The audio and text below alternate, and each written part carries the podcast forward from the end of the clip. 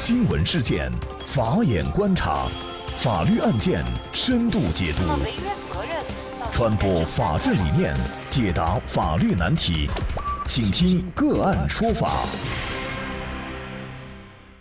大家好，感谢收听个案说法，我是方红。更多的案件解读，欢迎您关注个案说法微信公众号。租房子如果要对房子进行维修或者是装修的话，那么这笔费用是在租房结束以后，该由房东来承担呢，还是该由房客来承担？这经常啊也成为这个房客和房东发生纠纷的一个焦点问题。那么最近呢，北京的小张就和房东李兰因为装修费的问题啊闹上了法院。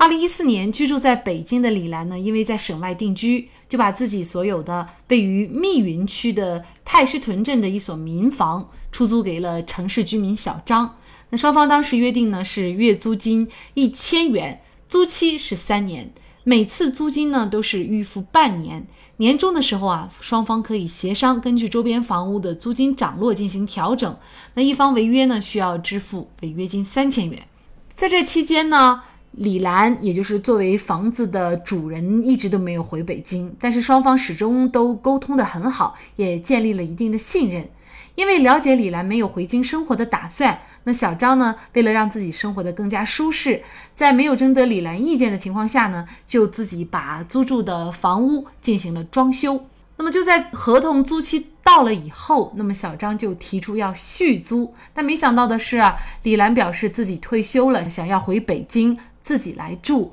不打算出租了。而两个人因为小张装修费用的问题就发生了争议。那小张认为呢，自己装修花了四万块钱，李兰应该全部补偿给自己，因为装修呢已经是在李兰的房子里了，李兰呢就可以直接享用装修带来的这个环境。但是呢，李兰认为小张装修房屋是他自己自愿的，而且呢也没有经过李兰自己的同意，所以呢他就不同意补偿小张的装修费。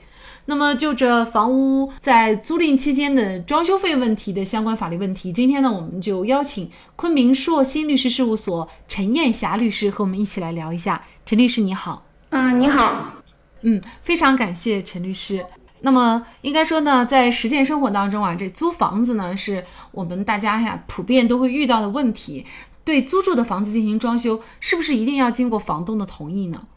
首先呢，这个在实践中，如果说这个承租人想对房屋进行装修，必须要经过房东的同意。如果房东同意进行装修的，装修费用呢，就是由这出租人来负担。当然，如果说在承租人他自愿的情况下，也可以由承租人来负担这个装修的费用。那么在这起案件当中啊，就是作为租房的小张，他是没有经过房东同意的。那么在这种情况下，租赁期满了以后，这个装修费是不是就要由小张一个人来承担呢？嗯，是的，这个就只能由他自己来承担了。而且呢，如果说没有经过房东的同意，承租人是不得擅自对这个房屋来进行装修的。否则，一旦在装修过程中造成这个房东的房屋有什么损坏之类的，承租人就要需要来承担相应的损失，赔偿这个房屋减损的价值。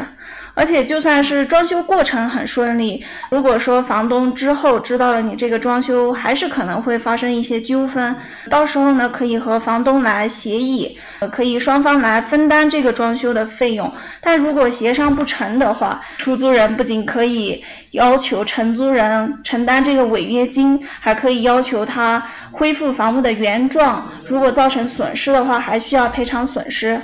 嗯，看来呢，这个没经过房东同意就进行装修，作为这个租房客来说，他的法律风险是比较大的。那么这个案件还好，就是最终呢，在法院的调解下，李兰同意。支付给小张两万块钱的装修补偿款，就是不仅呢他没有让小张拆除这个装修在房子上的东西，而且还支付给小张两万块钱的装修补偿款。那这样的一个调解结果呢，应该说双方呢都达到了利益的最大化了哈。所以呢，通过这个案件，我觉得就是应该提醒我们大家哈，就是如果有一些我们租房者想对租住的房屋进行装修，那么要注意一些什么样的问题，这个就显得。特别重要，因为现在这个租住房屋的现象是非常普遍的，租住房屋呢，肯定是要不就是出于经营的目的，要不就是出于居住的目的。肯定租住房屋以后都会对房屋进行一些装修，以更好的满足自己的